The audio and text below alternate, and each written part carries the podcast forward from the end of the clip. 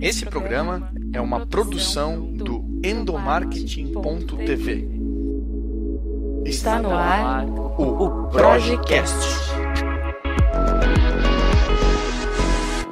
Oi, pessoal, eu sou o Igor Lima, jornalista do endomarketing.tv, o blog da Projec. E estou felizão de estar aqui novamente com vocês nesse encontro para a gente falar sobre saúde mental na nossa série Sessão Terapia. Bem, e o episódio de hoje vai falar de um tema muito importante.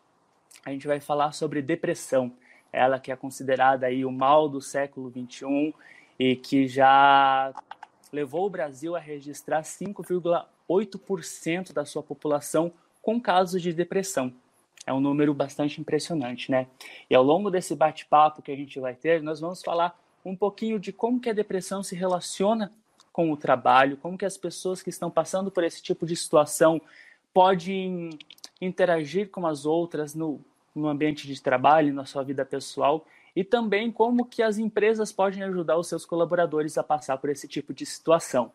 Mas nesse bate-papo eu não estou sozinho, não. Eu tenho duas convidadas, convidadas super especiais para conversar comigo. A primeira delas é Saira Moreira Silva. Ela é engenheira aí de é, por, por, por formação, está há 10 anos no mercado de trabalho, há 7 anos especificamente trabalhando no, nas indústrias, com gestão administrativa e também na engenharia de campo. Atualmente ela é estudante de psicologia e tem um canal super bacana no YouTube chamado Leve a Vida Leve, onde ela registra como que ela passou por esse período de depressão e ansiedade. Então seja muito bem-vinda, Saira. Obrigada. E junto com a Saira e comigo também bate um papo a Maria Angélica Gabriel. Ela tem 30 anos de experiência, ela é psicóloga, professora e mentora em vários níveis de formação. Ela também é diretora do Grupo Educativa. É uma empresa com fundamentos na psicologia, na gestão de pessoas e também na tecnologia da informação. Ela tem também canais de conteúdo super bacanas relacionados a esse tema. No YouTube é Dicas Psi. Correto, Maria? Seja muito bem-vinda. É, sim, obrigada. Bem, gente, então eu queria começar esse nosso bate-papo. Muito a gente fala sobre depressão, o que é, e enfim.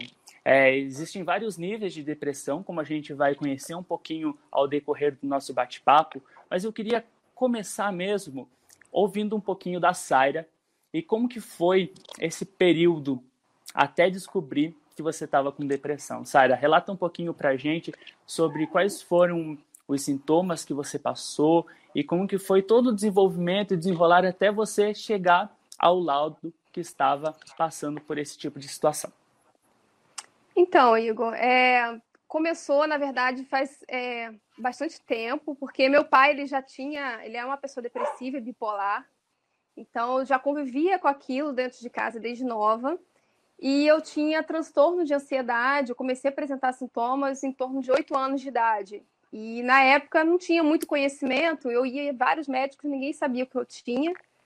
E isso foi se arrastando por muito tempo, até que com 25 anos, mais ou menos, foi quando minha depressão realmente ficou uma depressão profunda.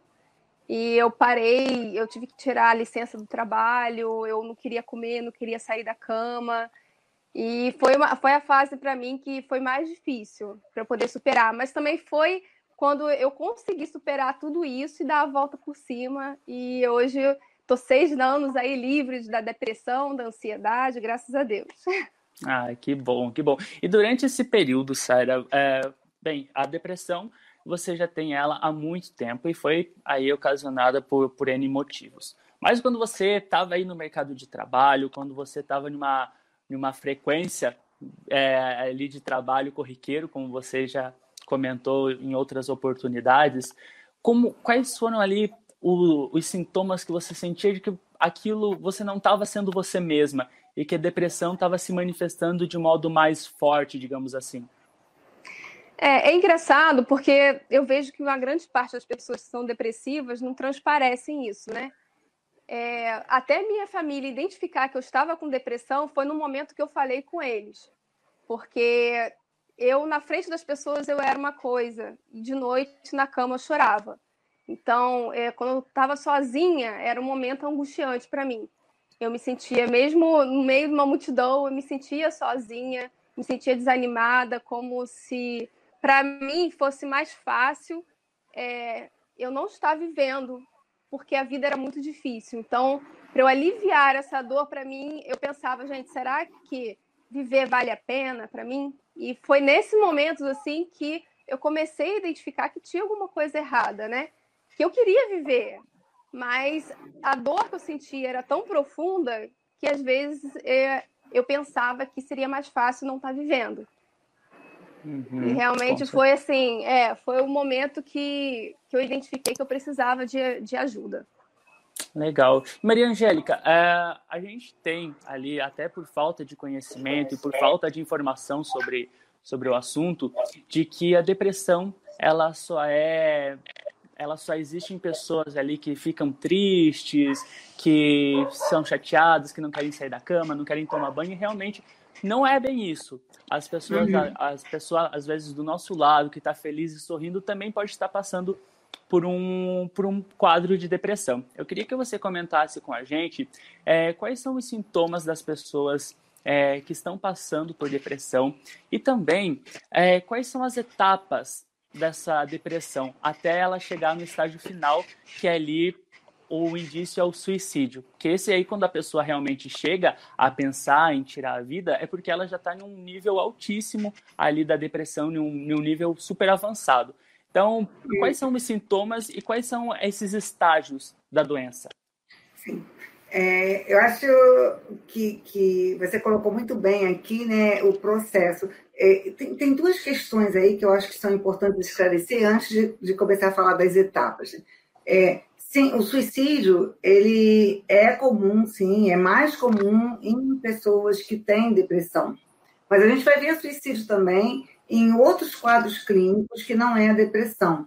Né? É, o, que a Sara colocou muito bem foi essa questão que ela passou, e eu acho que vale a pena trazer, que é a dor. O que, o que a pessoa que sofre depressão, o que ela quer acabar, é com a dor que ela sente. Né? E aí chega uma hora que ela não vê assim, como acabar com a dor se não acabar com ela mesma, porque ela e a dor já são uma coisa só. É, e, e eu, eu, sempre trabalho muito com essa questão, com pacientes com depressão.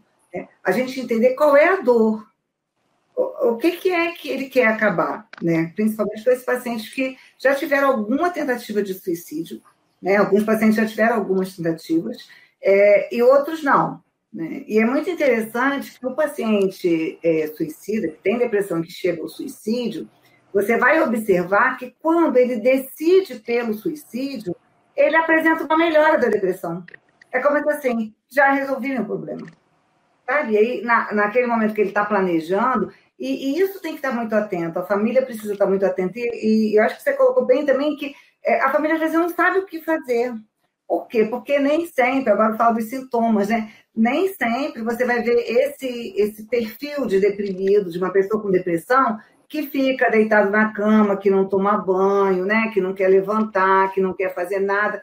Essa é uma fase, né? E alguns quadros de depressão. A gente tem outros níveis de depressão e tem outras etapas antes de chegar aí. Por exemplo, é muito confuso, a gente hoje usa o termo transtorno, né? Eu, eu vou usar o termo transtorno aqui com vocês, porque os colegas usam DSM-5 e no DSM-5 a gente trata com transtorno. É, você tem níveis de depressão. Você tem depressão leve, né? Vou, vou, falar de uma forma geral, tá? Porque para ficar mais fácil para o público entender. Você tem uma depressão que é chamada depressão leve e você tem a depressão grave. E você tem o luto normal, que é você ficar deprimido e que é, você fica triste, abatido, desinteressado pelas coisas, mas que é porque você está vivendo uma perda ali, você está enlutado com alguma coisa da sua vida, e aí você precisa desse tempo mesmo para viver essa perda se reorganizar e seguir, que é normal, né? E muitas vezes esse tipo de luto normal é também tratado como uma depressão e as pessoas acabam fazendo medicação e hoje a gente vive aí nesse processo da indústria farmacêutica, né? É, é, medicaliza tudo, né? Claro que tem casos que precisam sim da medicação, né? Se é uma depressão endógena, e outros casos não. Né? É, a pessoa precisa passar por aquele processo, ela tem condições de ego, de eu, para passar por ele. Né? Então, assim, a gente tem diferentes níveis de depressão. É muito interessante, é, a Sara falou da, da ansiedade, né? De eu um transtorno de ansiedade, é, é, confuso isso também, né? O diagnóstico diferencial, a gente até tem curso aqui, diagnóstico diferencial, por quê? É muito difícil, às vezes, fazer o diagnóstico diferencial. E, às vezes, aquela ansiedade, aquele, aquela que parece ansiedade, é um movimento de luta contra a depressão, e não um quadro de ansiedade. Então, precisa diferenciar isso. É, por exemplo, é, você falou do seu pai, né? Seu pai tinha um transtorno bipolar. Então, ele ora estava em depressão, ora devia estar em fase de mania, né? E horas devia estar mais, mais ou menos equilibrado. Né? É, é, né? O tempo que passa em cada uma dessas fases varia de pessoa para pessoa, né?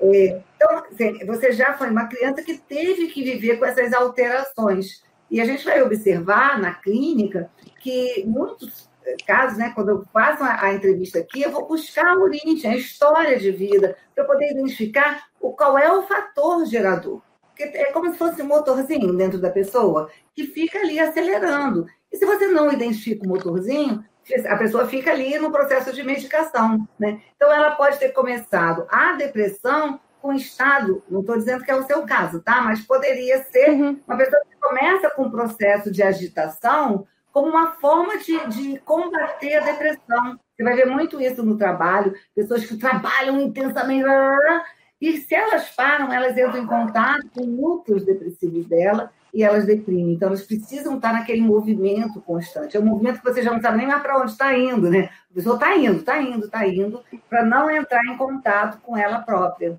com seus conteúdos. Então, assim, tem essa fase inicial que é muito comum no paciente depressivo. Né? Depois ele vai entrando em outras fases. Aí você tem alterações de pensamento, alterações de afeto, alteração de comportamento, alteração de relações sociais. Você vai observar que essas áreas da pessoa, né, é, esses processos de vida, eles vão se comprometendo. Eles vão se comprometendo. Ela começa com um pensamento mais ruminante, de estar ali é, com coisas repetindo alguma coisa que gera um sentimento de culpa, que gera um mal-estar, uma sensação de infelicidade no afeto, né? Um afeto de infelicidade, é, é um pensamento contínuo de infelicidade. É, e aí você vai ver, daí vai altera o afeto, altera o pensamento, aí o comportamento já começa a ficar mais lentificado. E, e olha que eu estou falando assim, é, o comportamento lentificado não significa que a pessoa fica parada, não. Você vai ver deprimido, sabe esse negócio de bater perna, que chama pernas inquietas, né? Ele bate a perna, ele se movimenta, mas é um movimento que não tem assim muita produção, né? É um movimento de agitação, é uma tentativa de sair daquele quadro. E aí depois ela vai gravando, né? As relações sociais já começam a ficar desinteressantes, as coisas já não dão mais ânimo. Você colocou assim, né? A casa está cheia, o lugar está cheio, mas você olha para aquilo tudo ali, é como se você não pertencesse então, vai dando esse sentimento né, de despersonalização, parece que, que você não está contigo ali, né? Parece que você está fora daquilo ali. É, é, é, esse, o processo vai aumentando, entendeu? E vai agravando, agravando, agravando, até alguns casos que, sem tratamento, né, elas vão evoluindo para essa sensação de que minha vida não faz nenhum sentido, eu não aguento, não sei me livrar dessa dor, não sei de onde ela vem, não sei porque tenho isso, e não tem outro jeito, né? E aí ver a, a solução como terminar a sua vida, né? O, o término da vida como fosse o término da dor. Uhum. Mas é muito interessante, não é porque você quer morrer, você não quer mais aquela dor com você. Uhum. É, eu acho importante destacar nessa conversa que, que é válido a gente saber que cada caso é um caso e que cada situação é uma uhum. situação. Então não dá para a gente generalizar falando que você está passando por depressão por tal ou tal motivo. E acho que essa conversa ajuda bastante as pessoas a, a, entenderem um pouquinho sobre o assunto e principalmente a, de alguma forma, se identificarem com algum traço da história de alguém ou, ou do conhecimento sobre o assunto que possa levar você a, a entender um pouco mais sobre a depressão e buscar uma ajuda profissional que é essencial. E, e nesse é, nesse caminho para você se descobrir, eu queria saber de você, Saira, em que momento que você parou para perceber que precisava de uma ajuda profissional? E quais foram as mudanças de hábitos é, e, e de rotina e na sua vida que você teve a partir do momento que você buscou ajuda e foi diagnosticada com depressão? É, então, na verdade, é, eu procurei ajuda com um psicólogo cedo, porque eu fui diagnosticada na época com síndrome do pânico, que eu realmente não tinha na época síndrome do pânico, era o transtorno de ansiedade, porque eu tinha crise de ansiedade com, com reações físicas. E eu comecei a ir no psicólogo, porém eu não, não frequentava certinho, né? Era uma coisa esporádica, quando me sentia mal, eu ia. Mas é, depois que eu tive um problema grave no trabalho, que eu fui, sofri assédio, e, e eu comecei a ter problema com meu, meu chefe com relação a isso, porque ele acabou botando alvo no, em cima de mim e juntou com problemas também pessoais. E teve um dia que eu estourei, falei com ele que eu, que eu não podia, que eu não podia. E, e, quando eu desliguei o telefone, eu não conseguia ficar em pé. Eu comecei a tremer, comecei a passar mal. E a partir daí eu não queria mais fazer nada, não queria sair de casa, eu não queria comer, eu perdi muito peso em um curto período de tempo. É, fui no, no, psicólogo que eu costumava ir, ela foi falou que eu teria que ficar afastada do trabalho, me passou psiquiatra, e eu comecei a tomar medicamento e ter acompanhamento com o psicólogo. É, eu também, como gosto muito de ler, eu comecei a pesquisar muito sobre isso e li muitos livros e comecei a meio que aplicar algumas coisas que tanto que o psicólogo me passava, como que eu também lia nesses livros. E comecei a mudar é, a minha visão no mundo, né? A forma de enxergar as coisas, vendo que a culpa da o problemas e as escolhas das pessoas não, não tinha não tinha como eu eu fazer a, a mudança, a pessoa que tinha que mudar. Então, é, tudo isso, comecei a, por exemplo, não queria, eu queria ser gerente, eu queria, né, aquela coisa, gana de trabalho, que eu quero trabalhar, que eu quero ser bem profissionalmente. E a partir daí, isso para mim já não valia mais é, tanto a pena, né? Você abdicar da tua vida por um trabalho. Então, eu comecei a fazer coisas que eu gostava, que era pintar quadro, eu voltei a pintar quadro, é, comecei a praticar exercício físico, fazer corrida, pilates. Comecei a olhar para mim, me cuidar, a, a, a, ser um pouco egoísta, né? Porque a gente às vezes tem que ser egoísta e se cuidar, né? Botar você em primeiro lugar. Eu sempre colocava a pessoa, outra pessoa em primeiro lugar. Então resolvi colocar eu mesmo em primeiro lugar e a partir daí é eu comecei a, a realmente a questionar todos os meus pensamentos, todos os meus medos, todas as minhas dúvidas.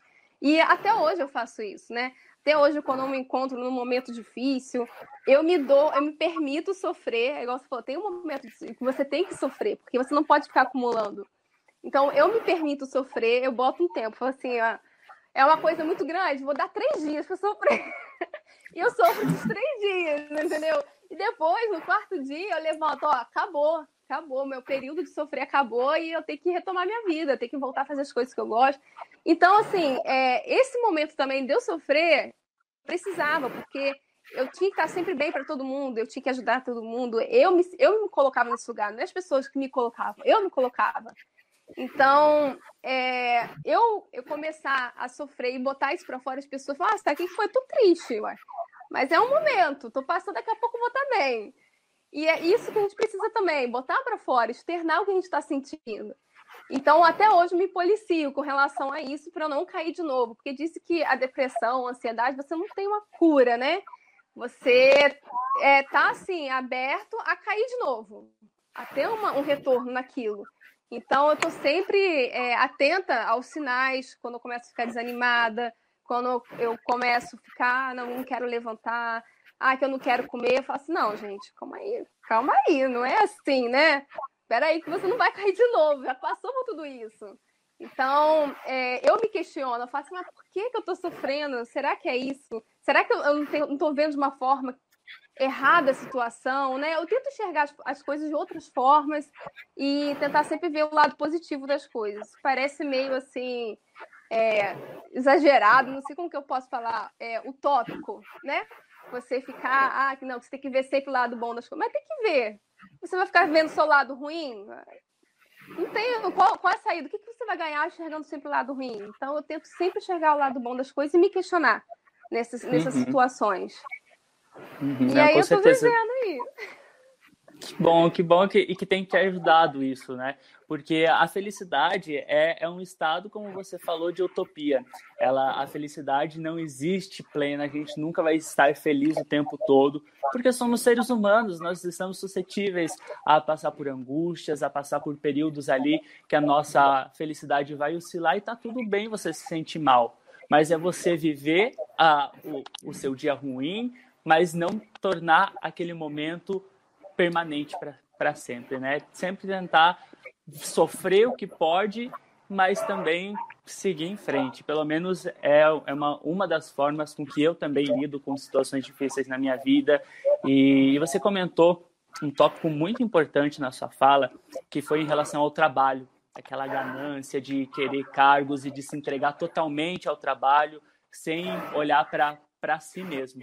E um dos vídeos que eu acabei assistindo no, de, no canal da Maria foi, foi justamente em relação a como que a gente tem essa visão do trabalho hoje em dia. Porque se a gente pegar uma visão antigamente, como você mesma disse, Maria, no, no seu vídeo, antes a gente perguntava por que, que você trabalha? E as pessoas respondiam, ah, eu trabalho para me sustentar. E hoje em dia, essa visão mudou um pouquinho, porque quando a gente pergunta é, por que, que você trabalha, existe uma questão de status envolvida. As redes sociais ajudaram muito a potencializar quadros de depressão, porque a gente passa a enxergar o outro como espelho sem saber da realidade dele. Tem aquela ideia de profissional super-herói, principalmente durante esse período de pandemia, né? A gente estava em casa de profissionais que, poxa, é, eu fiz vários cursos, cuidei dos meus filhos, rendi três vezes mais, etc, etc. Ok, parabéns, você é merecedor disso, mas isso não significa que eu preciso ter o mesmo desempenho que ele teve e que isso não vai me desqualificar profissionalmente. Então, essa visão no campo de mercado e no campo de trabalho mudou muito no decorrer dos anos. E eu queria perguntar para você, é, Maria, como que a gente pode não se autossabotar com essa falsa impressão de, de ser pessoas super-heróis. Como que a gente pode, é, digamos assim, manifestar para os outros que nós não estamos passando por um período tão bom sem medo de julgamento? Então, eu acho que a gente vai falar de depressão na contemporaneidade, né? Se a gente falar em depressão do século XX, e daí você tem os escritos de Freud do início do século, né? Sayara está estudando psicologia, deve já estar tá passando né, por essas leituras. Né? E a gente falar em depressão nos dias de hoje, nós vamos falar de outros fatores. Claro que tem algumas questões que elas são básicas, né? E que a gente vai estar tá, tá aí é, é, como dizer, fundamentando toda a nossa leitura da depressão é que são vivências infantis, né, que são é, questões também genéticas, tem uma série de questões que a gente vai estar considerando. Mas a sociedade hoje, né, eu acho que foi muito interessante você trazer esse tema, é, é uma sociedade do espetáculo da felicidade, né? A gente espera ter uma pílula da felicidade e que a gente vai tomar e todo mundo é feliz que os youtubers são assim super felizes, ricos e maravilhosos, né? Que as pessoas que aparecem, que postam lá no Facebook, né? Que eles, o prato que comeu, comeu uma comida bacana, bota, beber um vinho, bota, né? Nossa, que pessoa feliz, né? quantos amigos, né? Aí agora tem o, o, essas fotos antigas, né? Que a pessoa bota, só tem felicidade. Né? É, de vez em quando tem um que bota lá, estou no hospital, né? Mas assim, é uma venda o tempo todo, né, de que todo mundo é feliz. E o que acontece? As pessoas começam a se cobrar de que elas precisam ter aquela felicidade daquele nível. Para que a gente possa lidar com isso, é muito complicado. Teria que fazer esse processo que a Sayara fez, né? Ela fala assim: eu parei um pouco com isso e passei a olhar para mim. É, e passei a olhar que eu, tá, o outro tem e eu não tenho. Né? O outro é e eu não sou. Mas é, tem um outro passo que eu acho que, que vai além desse, é que nem tudo aquilo que o outro diz é o que o outro é. Né? E a gente fica querendo se relacionar ou se igualar com o ideal que alguém põe. Né? Então, eu tive um caso aqui que a paciente falou assim para mim: é, Poxa, todos os meus amigos são felizes, só eu sou infeliz. Todos os meus amigos saem, se divertem e eu não. Então, e aí da onde eu tirei isso? Do Insta. Né? O Instagram agora virou a referência da felicidade, do sucesso, né? E, e aí bota ali, ah, nossa, e você começa a achar que você, porque a gente tem esse hábito, né? O ser humano ele se compara muito com o outro. Né? É, ele está sempre se comparando, tomando como referência o outro. E aí, nesse processo de referência, se todo mundo é tão feliz, você começa a achar que você é infeliz. Que a sua vida não tem, né? Que você não tem. Você... E aquilo vai te abatendo. A depressão, é, é ela vem da, do termo é, depressos, né? O que, que é isso? É, você deprime, você muda o seu formato, você se achata em função de pressões. São pressões, então você deprime. Essas pressões, elas são externas, eu acho que na contemporaneidade nós temos muitas pressões, né, muitas pressões de, de como a gente tem que ser para ser o ideal do outro. É, e aí foi quando você falou, eu queria ser, né? Eu quero ser o melhor, eu quero ser o que tem mais, eu quero ser o gerente, eu quero ser o. É, tipo, no caso aqui, que ele queria ser o, o, o presidente da empresa, mas a empresa já tem ele queria ser o presidente da empresa. Assim, é, tem esses movimentos, né, que são internos da ambição de cada um, mas tem uma pressão também de, de apreço. Né? As pessoas são admiradas pelo que elas têm.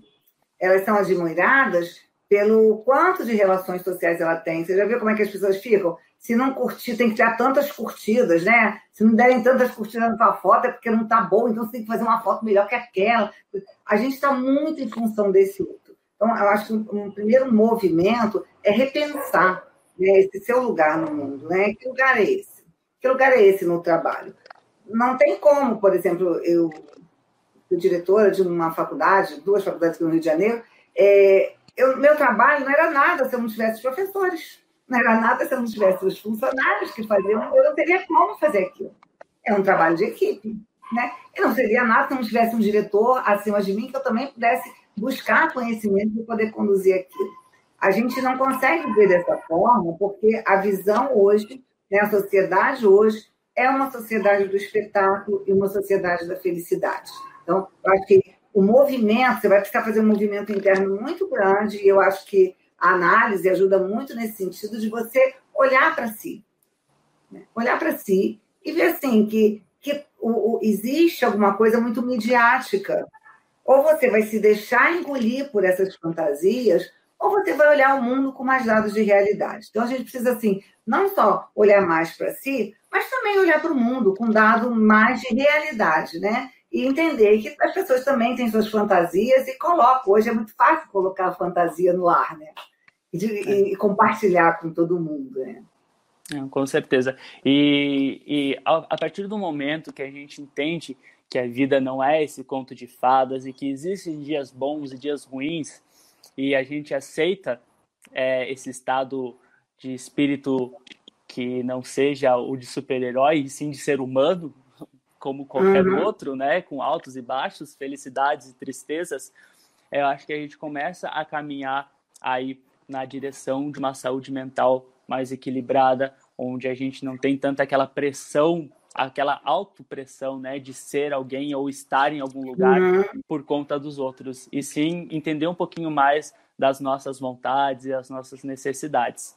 E eu queria perguntar para você, Saira, durante a, a partir do momento que você que você constatou que estava passando por depressão, é, uma fase bem difícil que as pessoas compartilharam conosco, seja nos outros materiais do blog endomarketing.tv que nós falamos sobre saúde mental, ou até pessoalmente também comigo, quando alguns leitores e colegas meus é, falaram sobre o assunto comigo, foi que a partir do momento que eles descobriram que estavam passando por depressão, o relacionamento com os outros ou com alguns, né? Com alguns é, foi difícil, porque nem todo mundo tem esse conhecimento sobre o que é depressão. Existe muito tabu em cima do, do tema. E eu queria saber de você como que foi esse relacionamento com as pessoas e quais que foram assim os gatilhos que você acabava ouvindo sobre isso que despertavam aí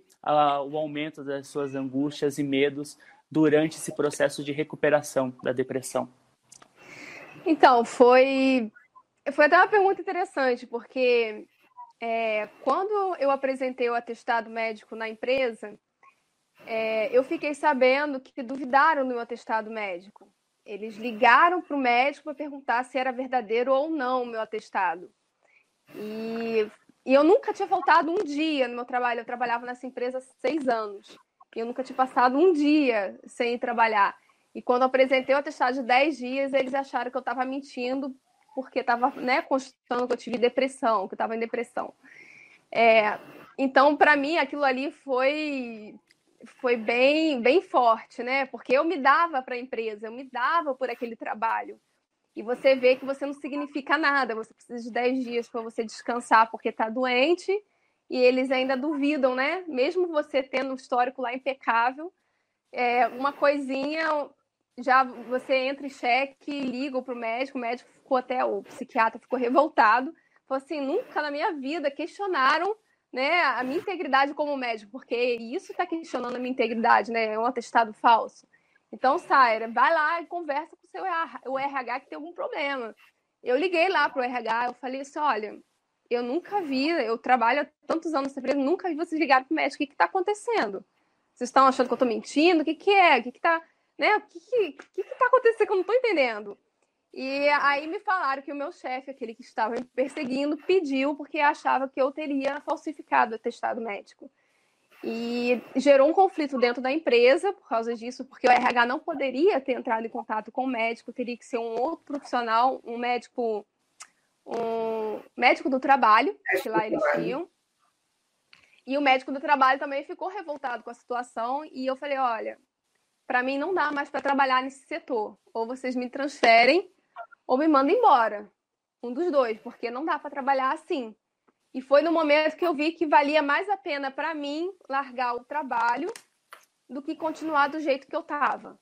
Mesmo tendo bom salário, mesmo tendo a carreira consolidada, mesmo tu, tudo que eu conquistei com tempo, né, de trabalho duro, né, para mim valia mais a pena eu sair do que continuar trabalhando com as pessoas que faziam o ambiente ficar pesado. E uhum. depois, quando eu voltei, inclusive me ligaram durante o atestado médico pedindo se eu poderia retornar ao trabalho porque estava sem pessoal. Aí eu falei: olha, eu tirei 10 dias, gente, para poder ficar em casa e descansar minha cabeça. Vocês querem que, que eu fique direto? Porque se eu não consigo descansar 10 dias, como que eu vou voltar a trabalhar? Aí foi aí que eles não me ligaram mais. Deixaram descansar os 10 dias e retornar ao trabalho. Mas depois que eu retornei, é, continuou, na verdade, piorou a perseguição, porque eu voltei para o mesmo setor, eu trabalhava com os mesmos profissionais, e o meu chefe pedia às pessoas que, que trabalhavam comigo para poder é, conferir se eu estava trabalhando e tentar encontrar qualquer rio para me mandar embora por justa causa.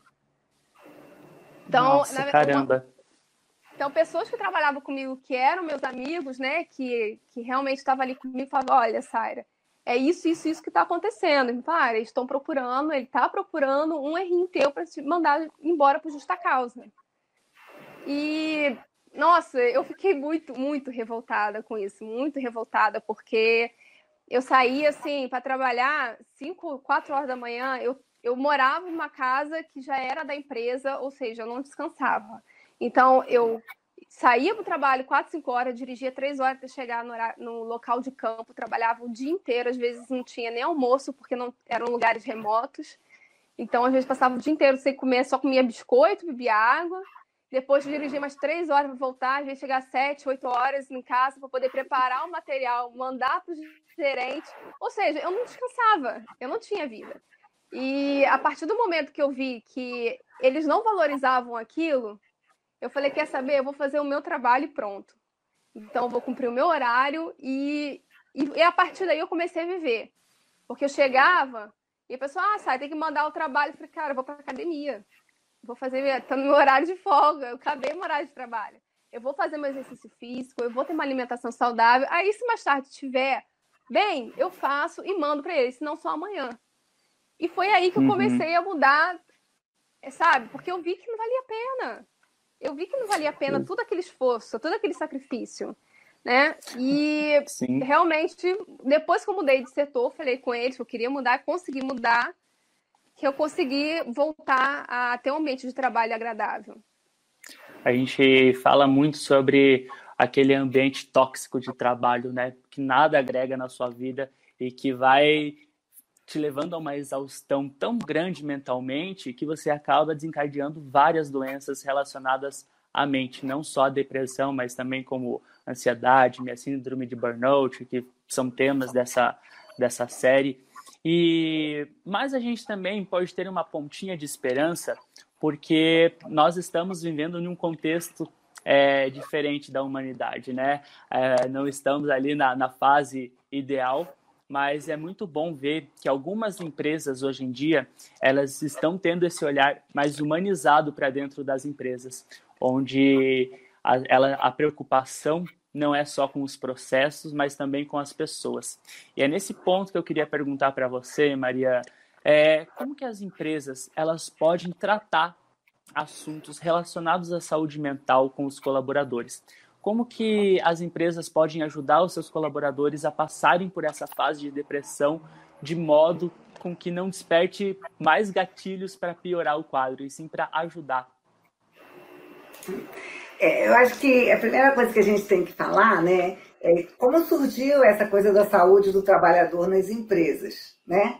É, não surgiu por uma preocupação, a gente vive né, no mundo capitalista, e não surgiu surgiu uma preocupação com os trabalhadores e com a saúde dos trabalhadores. Surgiu porque o número de trabalhadores licenciados era muito alto e isso trazia um grande prejuízo para as empresas. Então, cuidar da saúde do trabalhador dentro da empresa era mais lucrativo do que você ter tantas pessoas licenciadas e tendo que repor essa mão de obra. Né? Então, acho que assim, a gente tem que ter assim, é a coisa do sentido da realidade. Claro que nisso, para os trabalhadores, foi bom, né? Porque você passa a ter é, um setor, na maioria das empresas, de saúde do trabalhador, em que a saúde mental e a saúde física, é, elas estão, é, há um olhar tanto para a saúde mental quanto para a saúde física. Hoje, a gente tem um número altíssimo né, de casos de depressão, de síndrome do pânico, decorrente de situações de trabalho. O que a Sayara colocou aqui, que foi bem interessante, né, é como que esse fator estressor, que foi o assédio que ela vivia na empresa, é, foi desencadeando um estado de ansiedade e, posteriormente, depressão. Provavelmente um transtorno misto, né? Ansiedade deve ter sido isso, né, Sayara? Sim. Um transtorno de ansiedade com depressão. É, e isso é muito comum. Né? A gente vai falar assim: existem dois fatores estressores. Um está muito ligado ao trabalho e o outro hum, nem tanto, né? Só como no caso de demissão, que é a perda. Perda é um fator desencadeador, é um estresse, né? Que desencadeia um estado de depressão. E outro é golpe, que eu, costumo chamar de golpe autoestima e autoconfiança da pessoa. Então, é, me parece que o que a Sayara sofreu foi um golpe a autoestima e a autoconfiança. Ela, tinha, ela se dedicava ao trabalho, ela tinha uma autoconfiança no que ela fazia lá. Né? E aí ela foi sendo golpeada. Sabe? É, é, o que a gente vai chamar de uma violência psicológica. Né? Ela vai, vai sendo pressionada, pressionada. Daqui a pouco a autoestima dela também já estava baixa. Por quê? Ó, a empresa que você se dedica não confia em você, o que você leva não é confiável, né? e aí você começa a pensar, caramba, então eu, né? Eu não sou a pessoa que eu estava pensando que eu era aqui. Esses processos vão, e hoje a gente tem muitos casos, né? É, não que não tivesse anteriormente, mas acho que hoje, com as redes sociais e com os mecanismos de comunicação, a gente tem muito mais acesso a esses assédios no trabalho. A saúde do trabalhador é um setor muito interessante, né? Que ele, embora trabalhe para a empresa, mas há também um olhar para o funcionário. Né? E melhorou significativamente a qualidade de vida dos trabalhadores. Então, você tem trabalhos, eu trabalhei numa empresa que tinha menina que vinha com. A gente dava aula, muita aula, né? E aí a menina passava na sala dos professores, fazendo aquele relaxamento assim nos ombros. Gente, aquilo era muito bom. Né? Você ficava animado para continuar. É, é, tinha atendimento psicológico, atendimento médico para os professores. Aí eles criaram um, uma, tipo um plano de saúde dentário para os professores, tudo isso você, você sempre se sente cuidado, né? E, e, é muito bom, né? Eu acho que a pessoa se sentir cuidada. Muito mais do que os efeitos de, desse processo, eu acho que a sensação de que sua empresa está cuidando de você, isso eu falo muito nas palestras hoje da pandemia, né? É, Pós-pandemia, o pessoal está voltando para o trabalho, né? Muita gente está muito angustiada. As coisas que assim, a empresa está cuidando de você, ela está tomando as medidas preventivas, ela está fazendo o processo de distanciamento, ela está te dando equipamentos de segurança.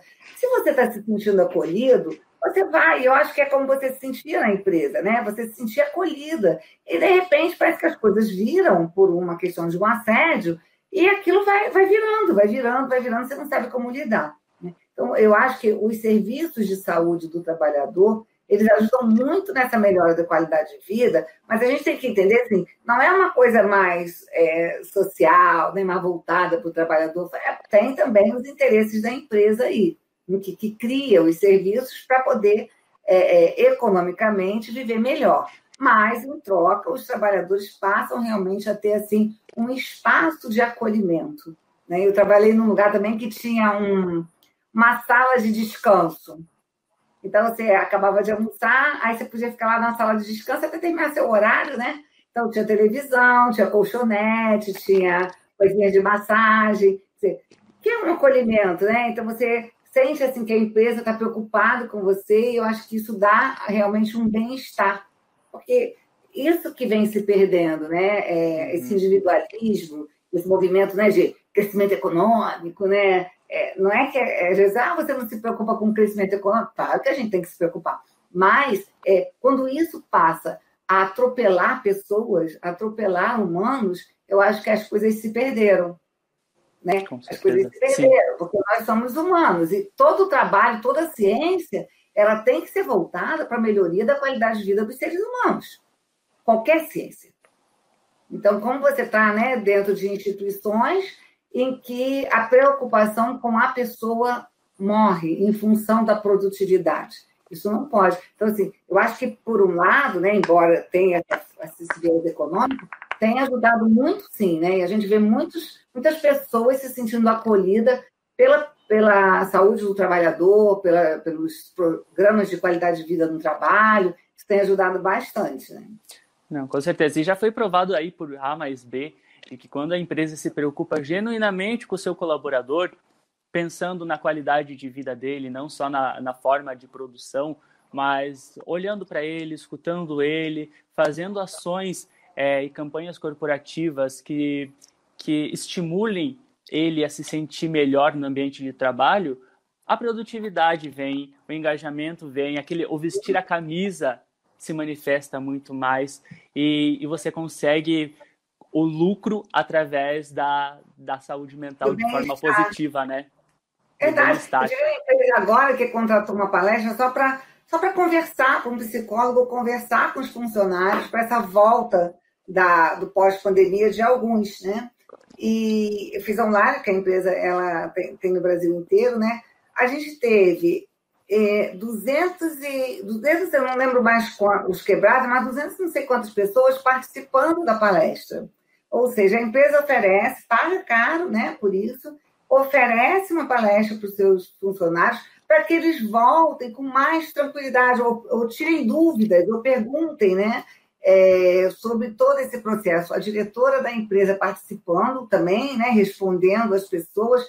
É essa sensação né, de que está acolhido, que a empresa está preocupada, até com. Não é que eles, eles têm que voltar, mas a preocupação do bem-estar emocional deles nesse retorno. Né? É, Excelente. tem a questão da saúde física, mas também tem medo, tem ansiedade, tem medo de contaminar, tem medo, né? Tem uma série de medos que também precisavam ser verbalizados, ser falados, serem apresentados, para as pessoas poderem é, atravessar esse momento. Então, assim, é muito interessante, assim, o, o, aí depois eles botaram no LinkedIn os funcionários, sabe? Você vê assim, como os, os, funcionários se sentiam acolhidos. E isso é muito importante numa empresa, né? É, e, e, aí, mas precisa dessa visão mais humanista, né? Pra, a empresa precisa entender que ali são pessoas, que ela está se relacionando com pessoas. Ah, excelente, é isso mesmo, Maria. Bem, caminhando aí para o final do nosso bate-papo, eu queria encerrar é, com, te perguntando, Maria. A gente fala, falou até agora sobre depressão e como lidar com o assunto.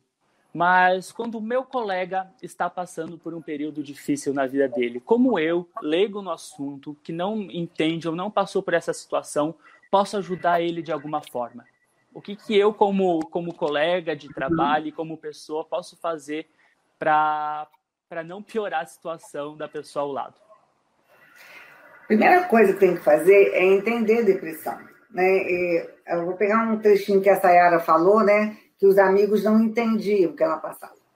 Por quê? Porque você não está naquele estado. Então, achar assim, você deitado, vamos fazer alguma coisa, vamos sair, levanta, né? Vai fazer alguma coisa. Ou, ou é, teve uma vez que eu escutei uma coisa horrível, mas eu escutei, vou repetir aqui, né? Ah, se tivesse que lavar roupa, passar, cozinhar, não estava assim. Pobre não tem depressão, que é uma bobagem, né? É uma bobagem.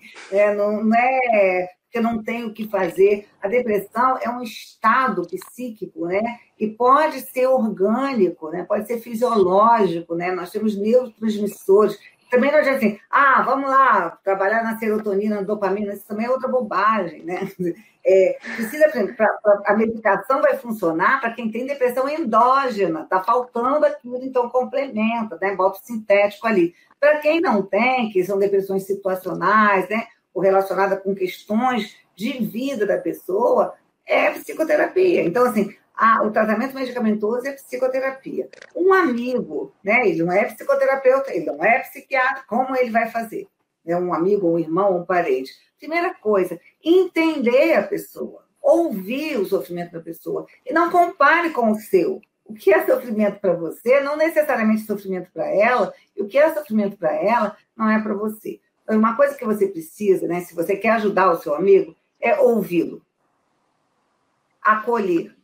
Né? A gente está num período de distanciamento, mas assim, quando você acolhe, a pessoa se sente acolhida na sua dor. Né? É, muitas vezes você evita dessa pessoa avançar nesse processo. E aí, acolhida, ela pode entender que aquele estado dela está agravando, ela vai, vai entender. Vamos analisar aqui você, como é que estava, como é que está agora, né? Como é que está evoluindo? Ah, eu estou piorando, porque eu antes estava assim, agora estou assim, agora assim. É, será que não é o momento de procurar um tratamento? É, acompanha, ajuda a pessoa. É, é muitas vezes, é, imagina, a pessoa está deprimida, né? Está achatada, está pressionada. Aí você começa a fazer pressão. Não, você tem que levantar e você faz pressão do outro lado. Você está achatando mais a pessoa. É, é esse cuidado que a gente tem que ter. É não achate mais a pessoa, porque ela já está deprimida. Né? Então, não, não achate mais com, com a ideia que você tem do que é bom para ela. É, então, acho que assim, acolher a pessoa, ouvir a pessoa e perceber ali se há uma gravidade né, tal que ela precise já imediatamente de um tratamento. Né? Às vezes a pessoa quer tentar por ela própria. Não, quero tentar mais um pouco por mim. Não acontece assim, Sayara? Não, quero tentar mais um pouco, né? É, se eu não melhorar, eu faço o tratamento.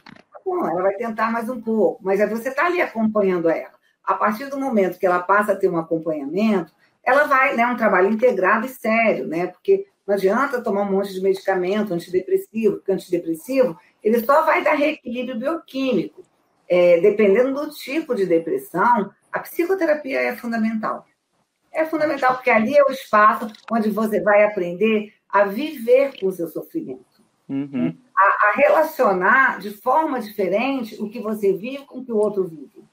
Então, assim, você tem vários tipos de depressão. Você tem depressões de estruturas psicóticas, estruturas neuróticas.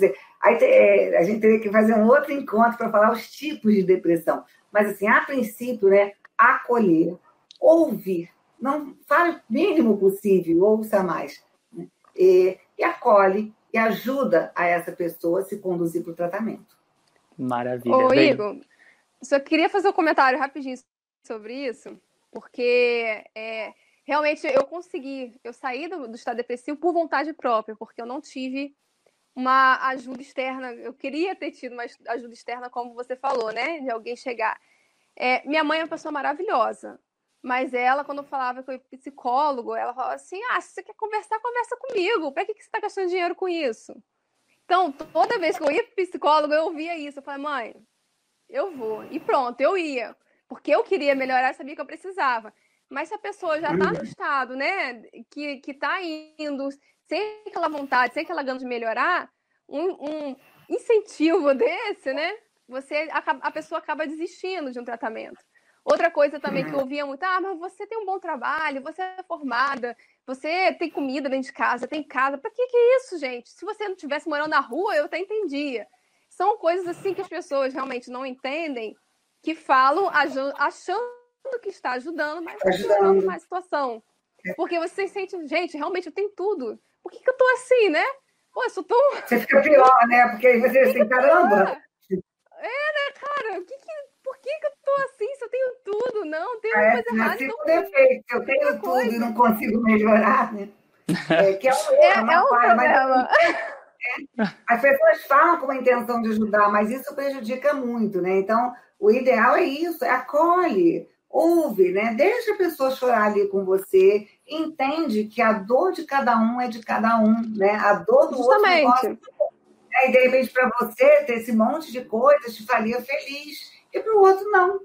Uhum, é isso mesmo. Bem, Saira, é, para a gente se despedir aqui, é, como eu comentei no comecinho aí do nosso bate-papo, você tem um canal no YouTube, nas redes sociais, aí Facebook, Instagram. Leve a Vida Leve, onde você fala diretamente com as pessoas. Então, eu queria finalizar essa nossa conversa com um recado seu para quem está nos assistindo ou está nos ouvindo sobre, sobre a depressão em si. Qual a, qual a mensagem final que você deixa para as pessoas? Então, gente, é difícil, é, o caminho é duro, mas é compensador. E você correr atrás, conseguir passar por isso, você vai ver que a vida tem muito, muito a oferecer e que você vai conseguir enxergar o lado bom das coisas um dia. Vai sim, é só você ter força de vontade e procure pessoas que são boas para você, se aproxima delas, se, é, se, sinta feliz, se valorize e olhe para você mesmo. É, essa é a, é a, coisa mais importante, é você ver que você é importante. Né? Porque você às vezes quer que as pessoas vejam que você é, mas você não se vê como uma pessoa importante. Então você faz diferença. Você acha que não vai sentir falta, mas vai sentir falta. As pessoas vão sentir sua falta. Então, seja forte e que isso é uma fase. Você vai conseguir passar. É só ter força de vontade. É isso mesmo. E para o pessoal que quiser conhecer um pouquinho mais sobre seu trabalho, Saira, o espaço fica aberto aí para você divulgar seu canal e seus contatos.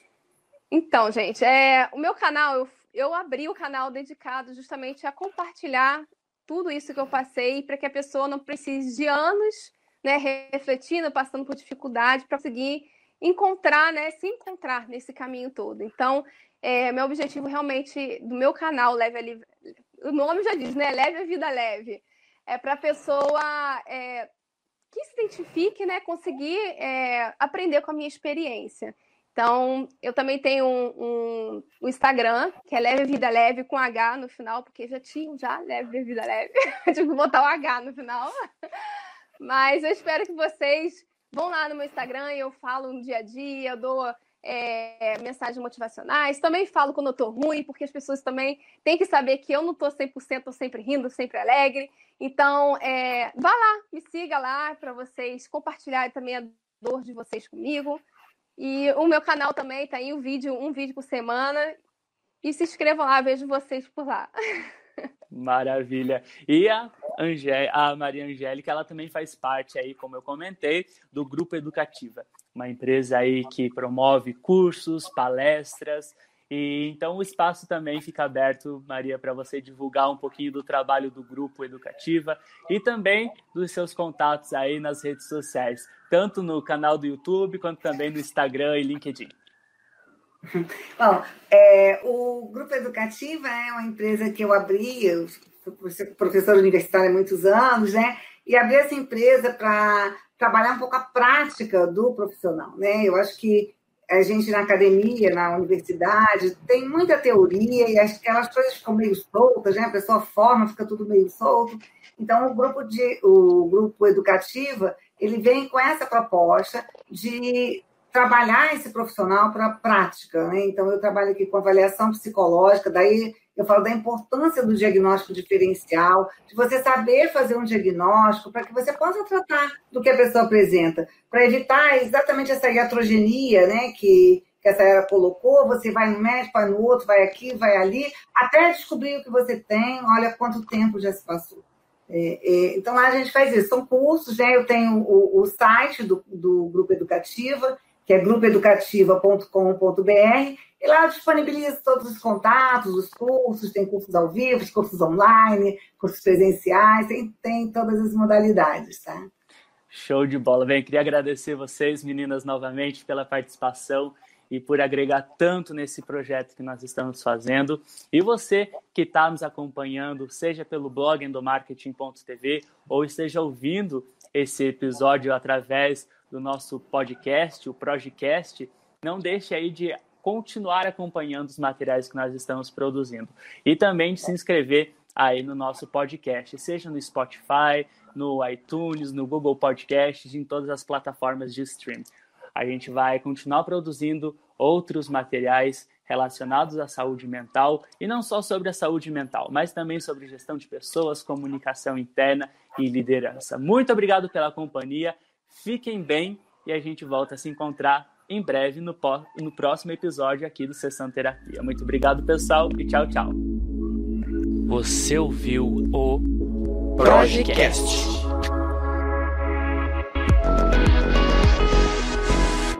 Produção e edição Igor Lima.